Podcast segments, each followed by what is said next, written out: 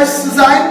Ähm, es ist ein, es ist ein absolutes Privileg. Ich bin mit David gestern noch in äh, Singen unterwegs gewesen. Ich habe es leider am Film schon gesagt. Singen ist definitiv die drittschönste Stadt in Deutschland.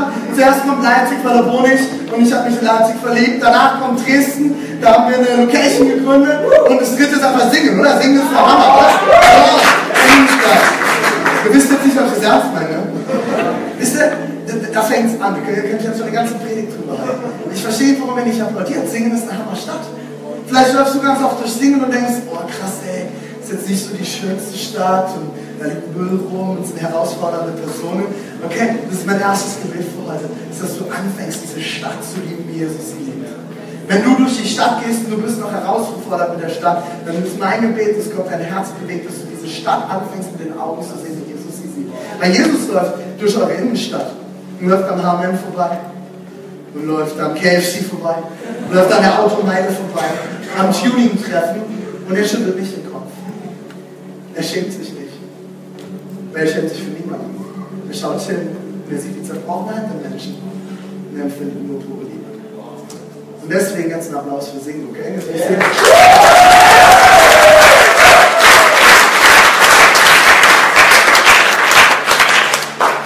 Wir machen heute weiter in der Predigtreihe Selfie los und ich habe euch eine Predigt mitgebracht, aber bevor ich zu der Predigt komme, zwei, drei Takte zu mir. Ich habe euch ein Foto mitgebracht von meiner Familie.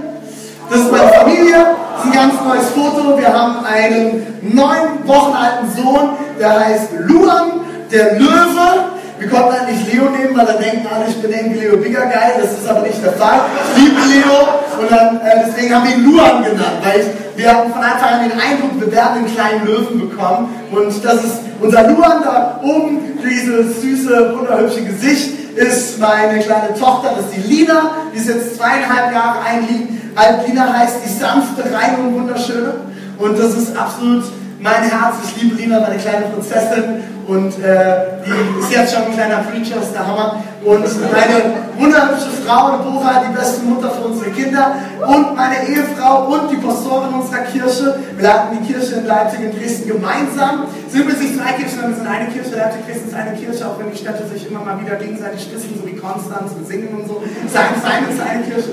Und meine Wenigkeit das seht ihr an der Stelle. Ich leite eine Kirche an zwei Standorten, ähnlich wie ihr das momentan am Aufbauen seid. Das erste ist, was ich mitgebracht habe, aus Leipzig. Seht, wir sitzen in einem kleinen Café. Die Bühne ist ungefähr ein Zehntel so groß wie eure. Und es ist alles sehr eng und kuschelig. Wir machen immer Achselhöhen-Lobpreis. Und ähm, das ist, ist sehr kuschelig. Wir sind sehr dankbar. Wir dürfen bald umziehen. Wir haben das Café aber behalten. Wir haben dort unsere Büroräume haben unter der Woche Hub, wo wir ankommen können. Das ich liebe diese Location, aber es wird Zeit, dass wir eine größere kommen. Dort haben wir sonntags abends zwei Celebrations. Und dann Dresden, seht ihr hier ein Bild, das haben wir übernommen. Das ist eine Gründung, die ICF aus Versehen gemacht hat.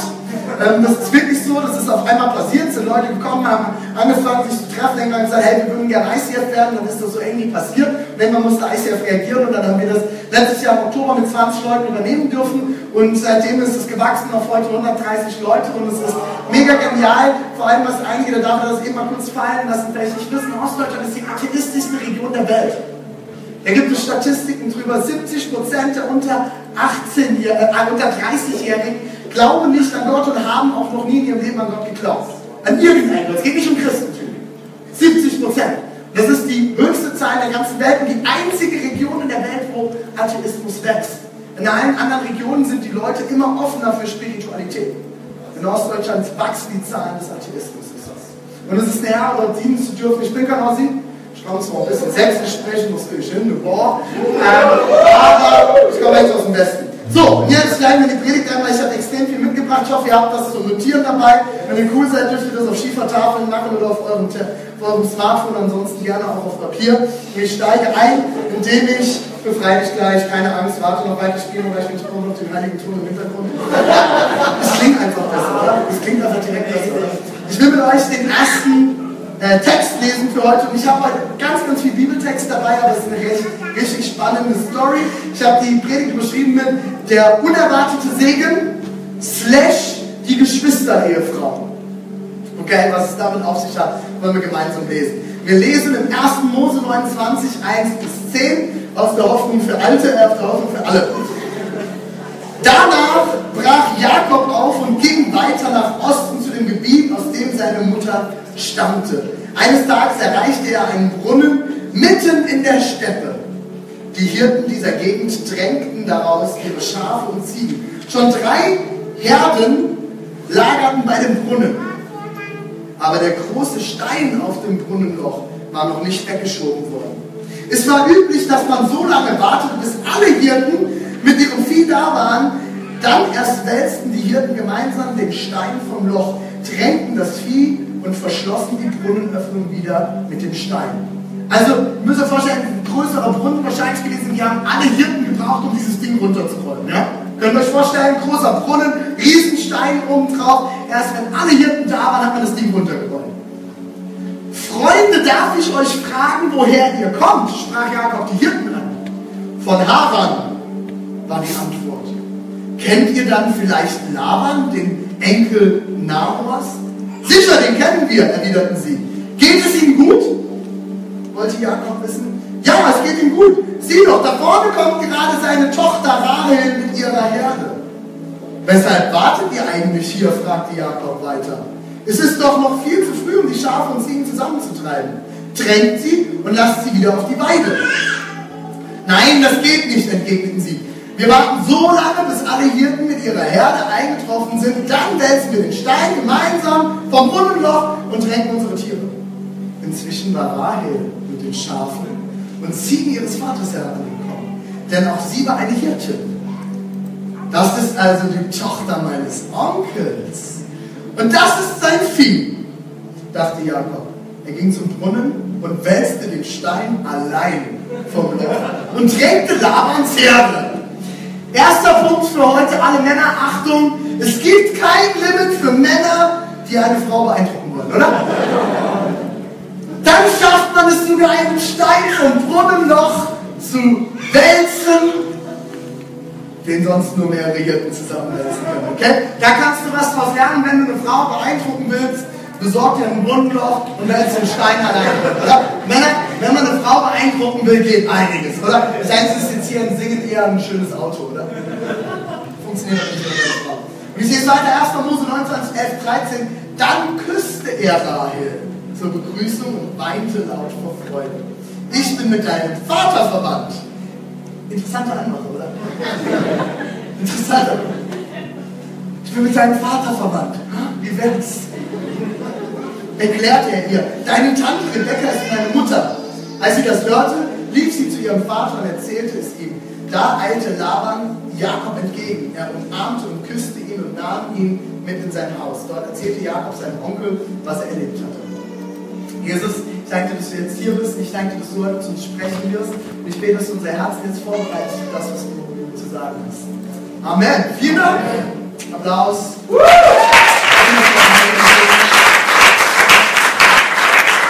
super interessant, der Laban, der Jakob umarmt und küsst.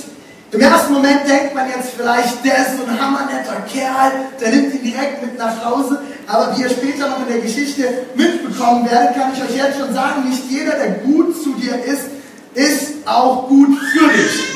Du wirst Leute in deinem Leben begegnen, die wirken auf den ersten Moment, als wären sie gut zu dir, als wären sie lieb zu dir. Aber eigentlich sind sie nicht gut für dich. Halt deine Augen offen nach Leuten, die nicht gut für dich sind. Nicht jeder, der am Anfang gut zu dir ist, wird auch am Ende gut für dich sein. Liebe Jugendlichen, hört sehr gut zu. Liebe Mädels im Teenie-Alter, nicht jeder Junge, der gut zu dir ist, wird auch gut für dich sein. Okay? Notiz machen. Notiz an mich selbst. Ich lese weiter. Es ist ein langer Text heute, aber es wird richtig gut. 1. Mose 29, 1, äh 14 bis 19. Es ist wahr, du bist mein Blutsverwandter, sagte Laban zu Jakob. Jakob blieb bei seinem Onkel und half ihm bei der Arbeit. Nach einem Monat sagte Laban zu ihm, du bist mein Verwandter, aber deshalb sollst du nicht umsonst für mich arbeiten. Sag mir, welchen Lohn willst du haben? Das ist der Moment für Jakob, okay? Achtung. Laban hatte zwei Töchter. Die ältere hieß Lea und die jüngere Schwester Rahel. Lea hatte glanzlose Augen. Das ist eine sehr schlechte Übersetzung. Das Wort, das eigentlich in den Griechen dahinter steckt, bedeutet so viel wie hässlich. Okay? Das ist nicht gut übersetzt, das ist liebevoll übersetzt. Das heißt, eigentlich steht hier, Lea hat, war hässlich. Okay? Das darf man aber nicht sagen als Christ, deswegen steht es hier anders. Und ihre jüngere Schwester Rahel, äh, nee, Lea hatte Tanzhose auch, Rahel aber war eine sehr schöne Frau. Äh, der, der, der Urtext sagt dort, eine sehr schön anzusehende Frau. Eine Frau, die man sich gerne angeschaut hat. Jakob hatte sich in sie verliebt. Darum antwortet er, ich will sieben Jahre für dich arbeiten, da, wenn du mir Rahel gibst. Einverstanden, sagte Laban, ich gebe sie dir, denn ich gebe sie lieber dir als einem fremden Mann. Bleib so lange bei mir. Liebe Männer, ich habe immer wieder Begegnungen mit jungen Männern, die Interesse an irgendeiner jungen Frau haben, denn viele Studenten, viele im paarungsfähigen jungen Alter und man will sich kennenlernen und dann kriegt man halt mit als Pastor und bin mit den Jungs unterwegs und sagt, ah ja, die ist schon ganz gut und so und wer ist schon eher und so hin und her und sagt, dann kämpft für sie. Ja, aber was ist, wenn sie mich da nicht will am Ende? Also Männer, sieben Jahre, ne? Sieben Jahre. Jakob war bereit, sieben Jahre für eine Frau zu arbeiten. Bist du bereit, eine Wegstrecke zu gehen, um für eine Frau zu kämpfen? An der Stelle kurzer Einschub, ich habe vier Jahre für meine Frau gekämpft. Vier Jahre. Das heißt, ich will nicht sondern mich zu ermutigen. Wenn du für eine Frau etwas empfindest, dann bleib dran. Dann kämpf für sie, sie ist es wert. Und Mädels, junge Damen, wenn die schon verheiratet sind, ist okay, habt ihr schon hinter euch. Für die jungen Damen, du bist es wert, dass dein Mann für dich kämpft. Gib dich nicht einfach her. Gib dich nicht an jeden jungen Kerl hin. Mach das nicht. Du bist zu wertvoll dafür, du bist zu schön dafür und du hast einen zu hohen Wert. Männer und Jungs dürfen um dich kämpfen. Und sie dürfen warten. Ein Zappeln. Es tut denen gut. Und wenn sie da nicht zu bereit sind, dann sind sie eh nicht die Richtigen. Das als kleinen Einschub für unsere jungen Freunde. Die sieben Jahre, die er für Rahel arbeiten musste, vergingen für Jakob wie im Flug. So war seine Liebe zu ihr. Ist das schön? Das ist so die Liebesgeschichte, oder? Sieben Jahre, kein Problem, wie im Flug vergangen. So groß war die Liebe. Aber Achtung, hier kommt die Wahrheit. Danach ging er aber zu Laban, die Zeit ist um. Gib mir Rahel, meine Braut, ich will sie nun endlich heiraten und das Bett mit ihr teilen. Da kommt die Wahrheit, oder? Da wird er dann ehrlich. Laban lud alle Leute des Ortes zu einer großen Hochzeitsfeier ein. Am Abend, als es dunkel war, brachte er aber nicht Rahel, sondern Leo, äh, Lea zu Jakob. Nicht Leo. Leo. Das wäre ein anderes Thema. Sondern Lea. Ich bin immer noch beim Freitag, hier für alle, sorry.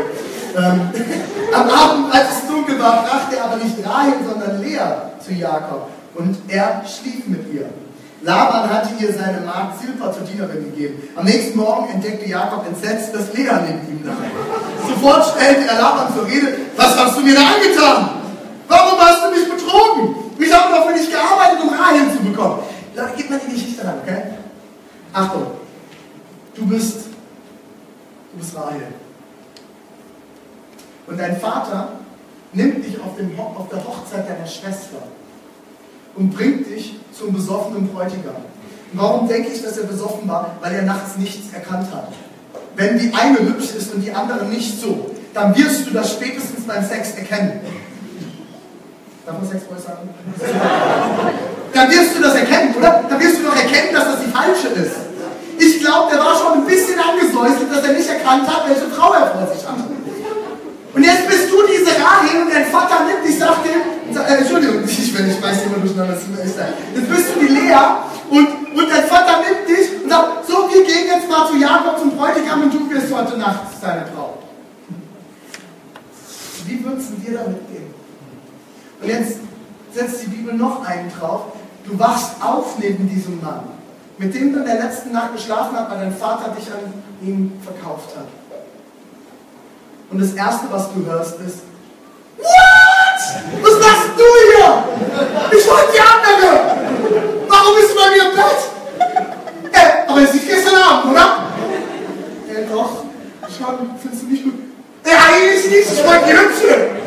Und dann siehst du, wie der Mann, den du gestern Abend, mit dem du gesagt hast, aus dem Bett rausspringt und zu deinem Vater geht und sagt, hey Junge, was ist denn los? Ich wollte die andere. Das ist die falsche. Was machst du da mit mir? Das mich. Wie wird es dir als Lea gehen? Wie würdest du dich fühlen, wenn du die Lea bist, die eh schon wahrscheinlich darunter gelitten hat, dass sie eine hübschere Schwester hatte, ihr Leben lang, und dann verkauft dich dein Vater an den Bräutigam der Schwester. Und der wacht am nächsten Morgen auf und rastet aus. Ich weiß nicht, ob er das beste Selbstbewusstsein hatte. Ich glaube es nicht. Und spätestens in dem Moment das. Oder? Das Problem ist, Jakob ist entrüstet, aber Jakob erntet an der Stelle, was er sieht. Ihr habt die Geschichte in den letzten zwei Wochen davor gehört. Jakob hat gelogen und sich das Erstgeburtsrecht von seinem Bruder für eine Schüssel Linsen. Schüsselche Linsen, okay? Wir sind Schwaben. Schüssel. Nee, sind wir nicht? Was sind wir? Ah, oh, ist dasselbe. Also, oh, oh, das darf man nicht sagen. Ich weiß, meine Frau ist schwer, Entschuldigung, Entschuldigung. Das hört ja alles gleich an. nee, für, für eine Schüssel Linsen hat er das alles verkauft und hat seinen Vater dann betrogen und angelogen. Wenn du in einer Lüge lebst, wenn du in einer Lüge lebst, wirst du irgendwann neben Lea aufwachen. Der Morgen danach kommt immer. Dann wirst du irgendwann neben Lea aufwachen. Dessen musst du dir bewusst sein. Du wirst ernten, was du siehst. Und wenn du Lüge siehst, wenn du Zerbruch siehst, dann wundere dich nicht, dass du auch Lüge und Zerbruch erntest. Ich habe eine kleine Story mitgebracht. Es war ein Bauherr, der hat einen Angestellten gehabt und der hat Bauleitung gehabt über verschiedenste Bauprojekte, die er gemacht hat. Und es kommt ein Tag, da sagt der Bauherr zu seinem Bauleiter, hey, ich will, dass du da hinten in der Stadt will ich, dass du ein Haus baust. Ich will, dass du ein geniales, wunderschönes Haus baust, dass dir alles geht, dass es das beste Haus wird, das du jemals gebaut hast. Der, ba der Bauleiter ist schon kurz vor seiner Rente und er weiß, es ist sein letztes Projekt. Aber er arbeitet schon so lange, dass er eigentlich keinen Bock mehr hat und fängt an, an allen Stellen Kompromisse zu machen. Er baut dieses Haus und, und, lässt die Bauarbeiter hier ein bisschen sparen, da ein bisschen sparen. Sie holen die billigeren Türen, bauen die nicht ordentlich ein und überall Fusch am Bau. Und er gibt sich keine Mühe. Er sagt, es ist mein letzter Job, ich bin müde, ich habe eigentlich keinen Bock mehr, ich will nur noch in die Rente. Dann ist das Haus fertig und er über, übergibt seinem Chef den Schlüssel und sagt, hey, mein letztes Projekt, ich habe fertig. Ich mache Feierabend, ich gehe in Rente, ich wünsche dir alles Gute, vielen Dank für alles, das war mein letztes Projekt. Und er läuft los und der Chef ruft hinterher, hey, warte mal ganz kurz, warte mal kurz. Und er so, Herr, was ist denn los? Hey, ich habe noch was für dich. Und er wirft ihm den Schlüssel zu. Und er sagt, hey, das Haus ist für dich. Das Haus ist für dich. Das ist dein Abschiedsgeschenk für den Dienst, den du die letzten Jahre in unserer Firma getan hast. Und wir wollen dich mit dem Haus segnen.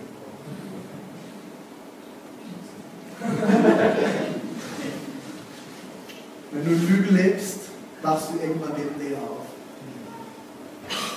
Es geht weiter. Es geht weiter. 1. Mose 29, 26. Es ist bei uns nicht Sitte, antwortet der Vater, die jüngere Schwester vor der älteren zu verheiraten, entgegnet Laban. Verbring mit Lea die Hochzeitswoche dann bekommst du Rahel noch dazu. Allerdings musst du weitere sieben Jahre für mich arbeiten. Jakob willigte ein. 14 Jahre mittlerweile. Jakob willigte ein. Eine Woche später, als die Feierlichkeiten vorbei waren, bekam er auch Rahel zur Frau. Ihr wurde die Magd Billa als Dienerin mitgegeben. Jakob schlief auch mit Rahel und er liebte sie mehr als Lea. Er blieb noch einmal sieben Jahre bei Laban. Diese zwei Frauen, Lea und Rahel, sind Sinnbilder in der Bibel für zwei ganz, ganz spezielle Themen. Und ich finde das mega, mega spannend und mir ist es nie aufgefallen, bis ich diese Predigt ausgearbeitet habe. Lea bekommt Jakob nach sieben Jahren harter Arbeit. Rahel bekommt er und dann fängt er an zu arbeiten. Ist das spannend? Komplett andersrum. Erst Arbeit, dann Geschenk, erst Geschenk, dann Arbeit. Wie läuft es meistens in der Welt? Wie kennst du das? Meistens Geschenk, dann Arbeit, oder? Oder? Oder ja sagen dürfen? Ja? Oder? Wenn man erst Arbeit, dann Geschenk, dann Lohn, dann Bezahlung, oder? Das Interessante ist, diese zwei Frauen stehen für etwas Zentrales in der Bibel. Lea ist ein Bild für das Alte Testament. Lea ist ein, ein Bild für Gesetz und Religion. Religiosität, deswegen sage ich immer, Christen, Christsein ist keine Religion. Religion steht dafür, ich acker mich ab und reiße. Und dann bekomme ich einen Lohn. Ich arbeite und arbeite, ich muss besser werden, ich muss mehr Gesetze einhalten, ich darf dies nicht, ich darf das nicht. Wenn ich Christ bin, muss ich mich anders verhalten, muss anders aussehen, anders riechen und ganz wichtig eine andere Sprache sprechen. Kann aber nicht. Ich sage immer, sag mal, so viele Christen, das sind so, wir bauen unsere Gemeinden eng, funktioniert zum Glück nicht in englischen Industriegebieten, weil es da wenige Bauplätze gibt. Wir landen mit unserem christlichen Raumschiff dort, so ein christliches UFO, und wir bilden christliche Aliens heran. Die sehen anders aus, die riechen anders, die sprechen anders. Und alle fragen sich, wer seid ihr? Und die sagen, die vom Herrn bestimmt. Das ist Religion. Ich muss mich verändern muss etwas tun, um die Segnung und die Gnade Gottes zu bekommen. Rahel, Rahel ist ein Bild für die Gnade und das Evangelium, für die Liebe Gottes und das, was er für dich bereit hat. Erst Gnade und das Geschenk. Gnade heißt nichts anderes als ein Geschenk, das du nicht verdient hast. Und dann kommt Veränderung weil du die Gnade bekommen hast, weil du aus dieser Gnade heraus, aus diesem Geschenk heraus anfängst, gerne zu arbeiten. Christsein bedeutet nicht, du musst dich abackern und irgendetwas in deinem Leben tun und besser werden, damit du ein Geschenk von Gott bekommst. Gott nimmt dich an, wie du bist, heute, hier und jetzt. Ja, aber René, man muss dich doch verändern. Musst du dich nicht. Niemand muss sich verändern. Jesus liebt dich so, wie du bist. Er ist gestorben für dich so, wie du bist. Er nimmt dich an, so wie du bist. Der geht durch die Stadt hier in Singen und sieht die Leute und sagt, geil, Mann, ich liebe den und ich liebe den und ich liebe den. Und kommt alle mit mir, ich liebe euch alle. Und, und dann sagt, ja, und dann kommt der aber die müssen sich doch verändern. Nein, müssen sie nicht. Die Liebe Gottes ist ein Geschenk und die ist immer gültig. wenn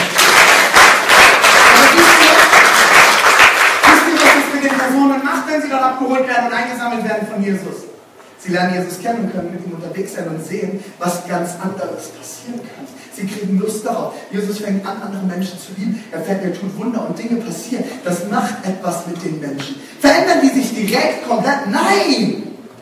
Aber sie können in Prozesse gehen. Das ist das Evangelium. Das Evangelium ist von Anfang an Annahme und Liebe. Und wenn wir anfangen, Menschen zu verurteilen und ihnen aufzudrücken, dass sie sich direkt und immer die ganze Zeit verändern müssen, wenn sie Jesus kennengelernt haben, wir das Evangelium nicht verstanden. Das Evangelium ist ein Geschenk. Das ist Gnade.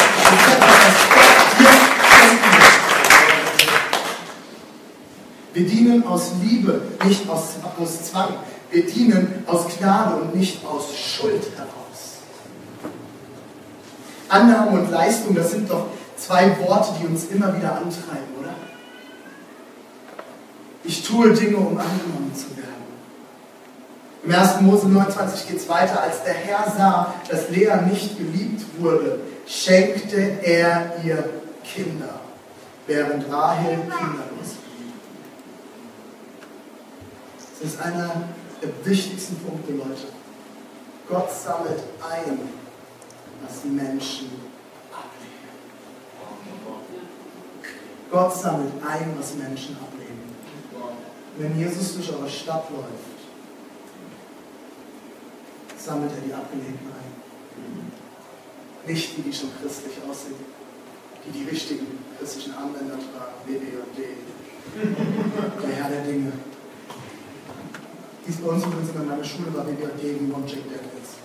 Das haben alle möglichen Leute getragen, das ist er, er sammelt die ein, die alle ablehnen. Dort, wo du durch die Stadt gehst und mit einem verurteilenden Blick auf die Menschen schaust, das ist der Moment, wo Jesus diese Leute einsammelt und sagt, ich liebe dich. Du schaust herab, ich schaue herab. Und ich frage mich, was sind denn für Leute, was machen die da? Wenn der wieder mit seinem Auto an dir vorbeiheizt und du denkst, Junge, das ist jetzt das fünfte Mal. Alles okay bei dir? Hast du sonst nichts zu tun? Nein, ich bin beruflicher Rennfahrer. Und Jesus schaut ihn an und wisst ihr, was Jesus sieht? Er sieht die Ablehnung, die du in deinem Herzen fühlst. Er sagt, diese Person will ich haben. Weißt du, dass die Jünger, die Jesus eingesammelt hat, die zwölf Jünger, mit denen Jesus unterwegs war, das alles Verstoßene waren? Die haben es alle nicht geschafft. Die haben alle keinen Schulabschluss gehabt. Die mussten nämlich das Handwerk ihres Vaters erlernen. Wenn du das Handwerk deines Vaters erlernt hast, hast du es nicht geschafft in der jüdischen Schule. Weil wenn du es geschafft hast, dann wurdest du ein, ein Jünger eines Rabbiners. Dann hattest du einen Rabbiner. Und alle Jungs, die Jesus eingesammelt hatte, waren Handwerker, waren Fischer, haben die, dieses Handwerk ihres Vaters erlernt. Das heißt, sie waren eigentlich schon zu alt und sie wurden nicht ausgewählt. Sie waren raus, dismissed, die haben keine Rose gekriegt. Aber dann kam Jesus und er hat nicht die ausgewählt, die in der Rabbinerschule gesessen haben, die die Besten waren, die die meisten Torahverse auswendig kannten, die alles wussten, die wussten, die alles erklären konnten, die dir sagen, das darf man nicht rauchen, man darf keinen Alkohol trinken. Und Jesus sagt, Halleluja, du, du hast mir Nachfolge. Nein, er ist hingegangen ans Wasser zu den Handwerkern, zu den einfachen Leuten, die keiner wollte und hat gesagt, Petrus, komm mit. Ich will dich Und Petrus sagt, hä? Wieso soll ich mitkommen? Ich bin Handwerker. Du bist ein Rabbiner, ich darf gar nicht nachfolgen. Und er sagt, komm mit. Und deswegen haben die auch alles auf einmal stehen und liegen lassen. Wir fragen so, warum sind die einfach so nachgefolgt? Weil sie ausgewählt wurden. Weil sie ausgewählt wurden, obwohl sie nichts dafür getan haben. Vielleicht bist du heute hier und du sagst, René, ich habe nichts getan. Ich kriege es nicht hin. Vielleicht bist du immer noch verstrickt in Dingen, die dich runterreißen. Vielleicht hast du Jesus schon kennengelernt, aber du ziehst dir immer noch ständig Pornos rein. Oh, schon ich habe so ein Wort. Aber es ist doch die Wahrheit. Ist doch die Wahrheit. Leute, ich bin Pastor und ich habe jahrelang damit zu tun gehabt und bin immer wieder herausgefordert. Immer wieder. Vielleicht bist du der, der, du bist introvertiert und alle denken, du bist so demütig. Aber in deinem Kopf denkst du immer sehr schlecht über Menschen. Du bist nur so weise, es nicht auszusprechen. Deswegen denken alle, du bist der demütige Christ. Vielleicht bist du aber auch der, der ständig verbal über die Grenze schlägt. Vielleicht bist du der, der heute hier ist und schön seine Hände hebt, aber am Wochenende gestern Abend sich noch irgendwo abgeschossen hat. Vielleicht gekifft hat, was auch immer und ein Leben lebt, von dem eigentlich alle wissen, das ist eigentlich nicht das, was Jesus von dir will. Vielleicht bist du deiner Frau fremdgegangen. Vielleicht hast du einen anderen Mist getan. Ich weiß nicht, was mit dir abgeht. Vielleicht hast du auf der Arbeit geklaut. Ja, ja, nur ein Blatt. Hm, und noch ein Blatt. Hm, ups, 500 weg. Vielleicht hast du wieder die Steuer gezogen. Und du fühlst dich immer wieder, als dürftest du nicht da sein. Vielleicht bist du heute auch hier und bist das erste Mal in der Kirche oder am Reinkommen irgendwie. Und du weißt nicht, wie du damit umgehen sollst. Und du merkst, eigentlich fühlst du dich hier nicht wohl, weil du das Gefühl hast, du bist zu schlecht. Jesus ist heute hier und sagt, ich sammle die Menschen ein, die von anderen abgelehnt werden. Vielleicht bist du von anderen Christen auch schon abgelehnt werden. Ich habe das sehr häufig, ich trage Tattoos. Es gefällt vielen Christen nicht. Überhaupt nicht.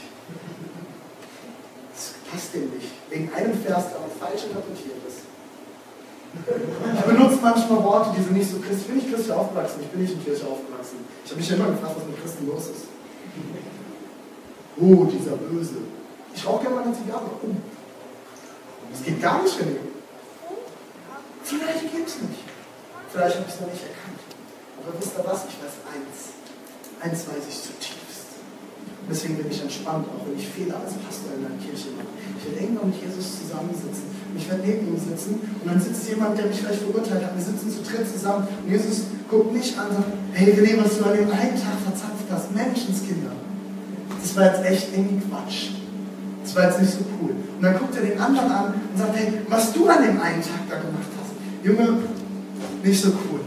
Und dann guckt er uns beide an, aber ist voll in Ordnung, komm, lass uns da rüber an die Bar gehen, wir trinken noch was und ich erkläre euch, wie ich es gemeint habe. Weil Jesus mich liebt. Jesus liebt mein Herz. Er liebt mich zutiefst. Er liebt mein Herz und er liebt dein Herz. Und er liebt dich, egal ob du gestern noch gesurft bist, im Internet einen Müll gemacht hast. Egal was du getan hast, Jesus ist heute hier und sagt, ich möchte, dass du mit mir unterwegs bist. Ich liebe dich von ganzem Herzen. Und ich will, dass du mit mir unterwegs bist. Dass du wie ein Petrus mit mir unterwegs bist, den keiner haben wollte. Der immer ein Großmaul war. Der, von dem wahrscheinlich alle gedacht haben, was ist das für ein arroganter Sack? Lest euch mal Petrus durch. Das, der war 100% am Leute gedacht, das ist aber ganz schön arroganter Kerl. Der denkt, der könnte jetzt einfach mal zu Jesus auf dem Wasser laufen. Blub, blub, blub, das hat er davon, das hat er davon. Das war Petrus. Und Petrus hat den mitgenommen. Wo alle gedacht haben, so ein arroganter Pimp. Und nur weil du hier bist und du gehörst zu den Abgelehnten, den Isolierten, den Vaterlosen, den Freundlosen, ich will dir sagen, Lea, Gott liebt dich. Er ist da. Gott sah, dass Jakob Lea ablehnt und er sagte, ich will dich, Lea. Dort, wo dich Jakob ablehnt, dein Ehemann, sage ich, ich will dich, Lea. Gott wählt die, die Menschen ablehnen. Ich bin der Gott der Witwen und der Weisen. Ich bin der Gott der Ungeliebten und Ungewollten. Und jeder von uns kämpft immer wieder mit Ablehnen. Wenn Leute dich ablehnen, ist das ein Zeichen dafür, dass sie eh nicht die Richtigen für dich sind. Ablehnung und Mobbing ist keine Sackgasse, sondern eine Umleitung zu Gott. Wenn du bereit bist, es anzunehmen. Nee, dreh dich mal zu deinem Nachbarn und sag deinem Nachbar, du bist erwählt. Nicht mal. Jetzt drehst du dich zu dem Nachbarn der zweiten Mal und sagst ihm auch, du bist erwählt. Ich will jetzt gleich zum Schluss kommen, Leute. Ich muss noch einen kleinen Bogen mit euch schwingen, weil die, die hammergeniale Botschaft kommt gleich ich will mit euch weiterlesen. Und zwar ab Matthäus 1. Matthäus 1, 1 bis 4 und 12 bis 16 heißt es, das sind so die Verse, die wir nicht gerne lesen. Dieses Buch berichtet die Geschichte von Jesus Christus. Er ist ein Nachkomme Abrahams und Davids. Abraham war der Vater von Isaac, auf Isaac folgte in direkter Linie Jakob, der Vater von Judah und seinen Söhnen Judah und Peres. Peres und Serach waren die Söhne Tamars, der Sohn von Peres hieß Hesron und auf ihn folgten Ram. Und dann geht das so weiter und so weiter. Der hat den und der hat den und dann hat der mit den. Und dann geht das weiter bis Vers 12. Und im Vers 12, nach der Zeit der Verbannung wurde Shealtiel geboren. Also wenn ihr noch kein Kind für, einen Namen für euer Kind habt, Shealtiel, das ist ein guter Name.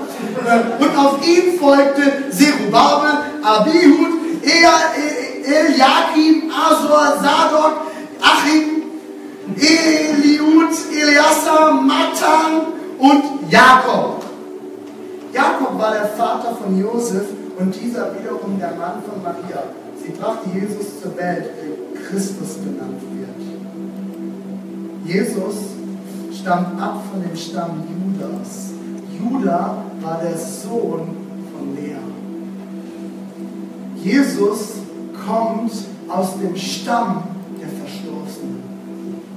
Jesus ist geboren aus dem Stamm Judas. Das wird schon in Prophezeiungen tausenden von Jahren vorher vorausgesagt. Der Messias, der Christus, der dich annehmen wird, der uns alles vergibt, der wird geboren werden aus dem Stamm Judas. Und Judah war der Sohn Leas, nicht Rahel, nicht der Hübschen, nicht die, die alle toll fanden, sondern er war der Sohn von Lea, der Hässlichen, der Abgelehnten, der Verstoßenen, die von ihrem Vater verkauft wurde, die kein Selbstbewusstsein hatte.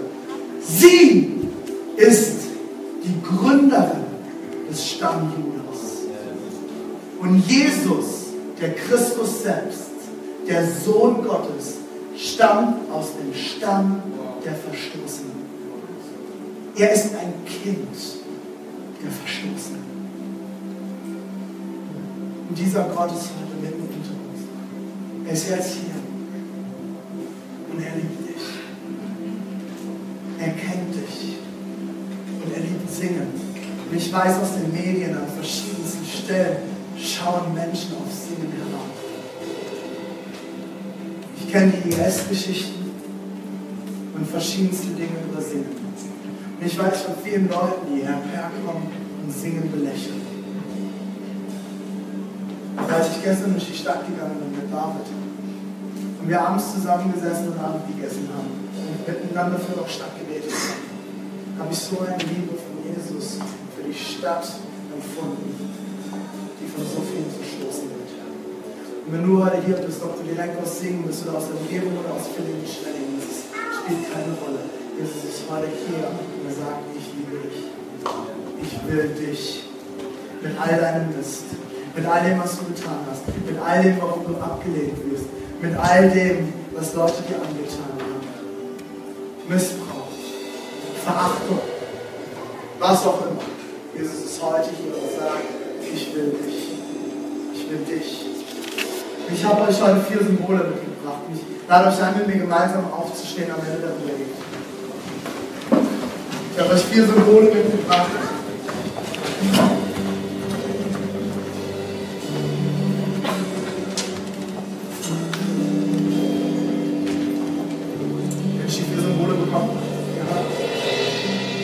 Da habe ich vier Symbole mitgebracht, anhand dessen wir jeden Sonntag bei uns in Leipzig und in Dresden erklären, was das Zentrum von allem ist. Was das Zentrum von dem ist, was wir hier tun und warum wir tun, was wir tun. Und das erste ist das Herz. Und das ist das, was ich euch breit und groß versucht habe zu erklären. Das Herz steht dafür, dass, Jesus, dass Gott Liebe ist. Er ist pure und reine Liebe und er hat dich, wie du heute hier sitzt, und mich dazu berufen und dazu bestimmt, zu lieben. Du bist bestimmt und berufen zu lieben. Wenn du dich fragst, warum bin ich hier? Du bist hier, um dich selbst, andere und Gott zu lieben. Das ist deine Aufgabe mit. Dafür bist du hier. Es geht nicht darum, ob du Krankenschwester oder Lehrer oder Rennfahrer, ein Single oder was auch immer wirst. Es geht darum, dass du liebst. Gott wird dich nicht danach fragen, bist du die beste Krankenschwester der Welt gewesen. Nein, Jesus will dich fragen, hast du geliebt? Hast du dich selbst geliebt? Hast du andere geliebt und hast du mich geliebt.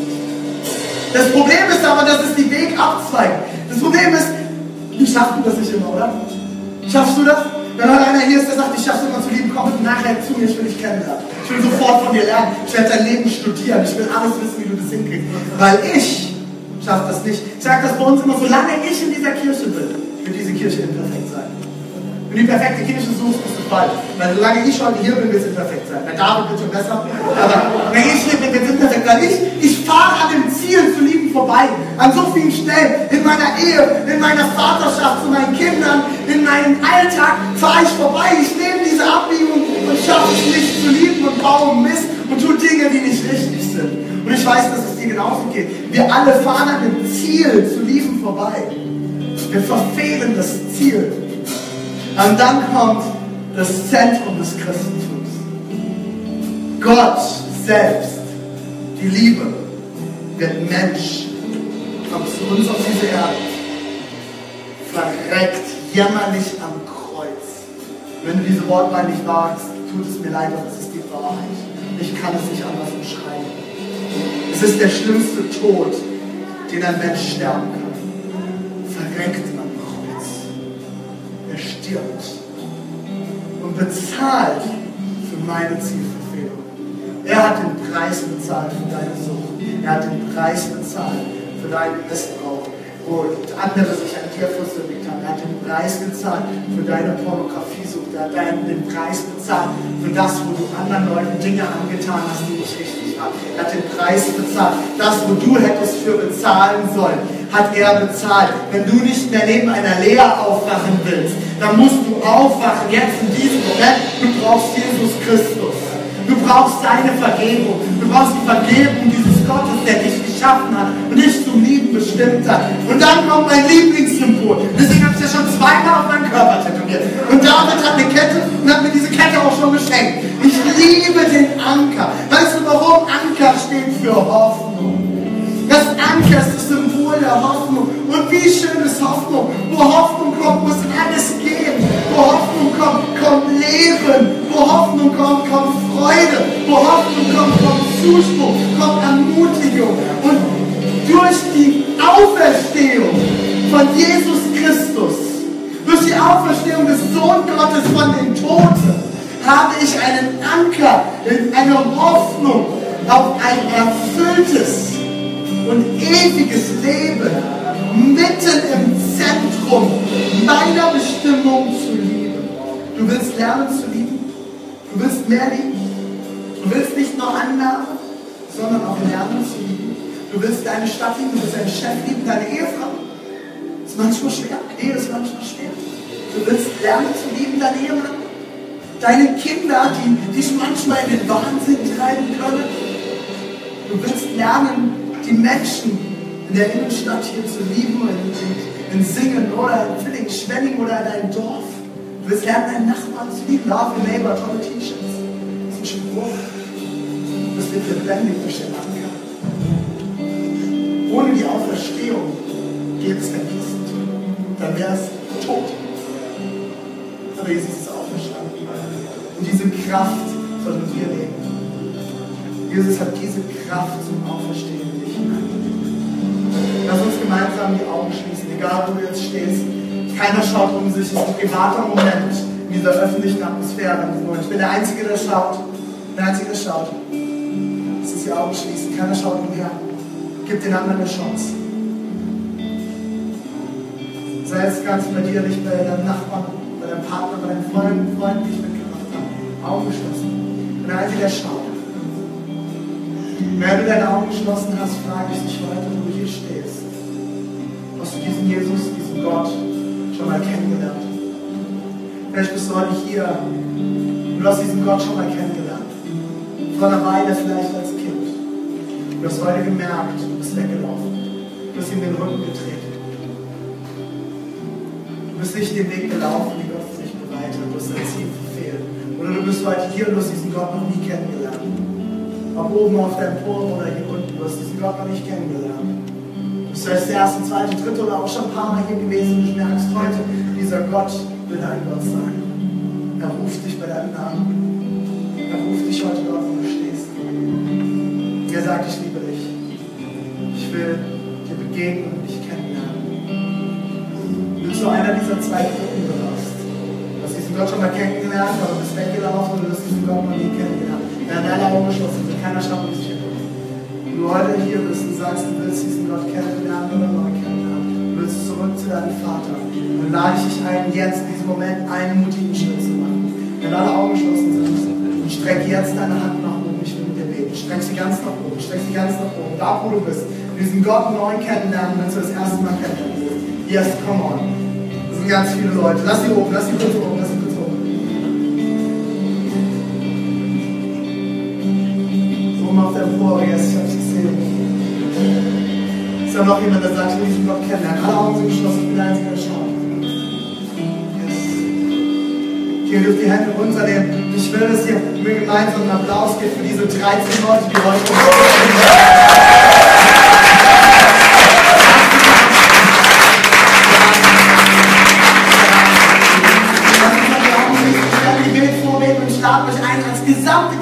mitzubeten, um diese Leute bei diesem lebenswichtigen Schritt zu unterstützen. Okay, ich bin kurz vor und wir beten alle gemeinsam laut nach. Und wenn du dich gemeldet hast, ist dein Gebet, okay? Dann bete es von ganzem Herzen. Jesus Christus, ich stehe hier. Ich komme vor dich. Ich gebe alles ab. Alles, wo ich es nicht geschafft habe, zu lieben, lege ich vor dir ab. Heiliger Geist, komm zu mir. Erfülle mich deiner Kraft. Ich schaffe es nicht alleine. Jesus, ich will dich kennenlernen. Ich will dir nachfolgen. Komm in mein Leben. In Jesu Namen. Amen.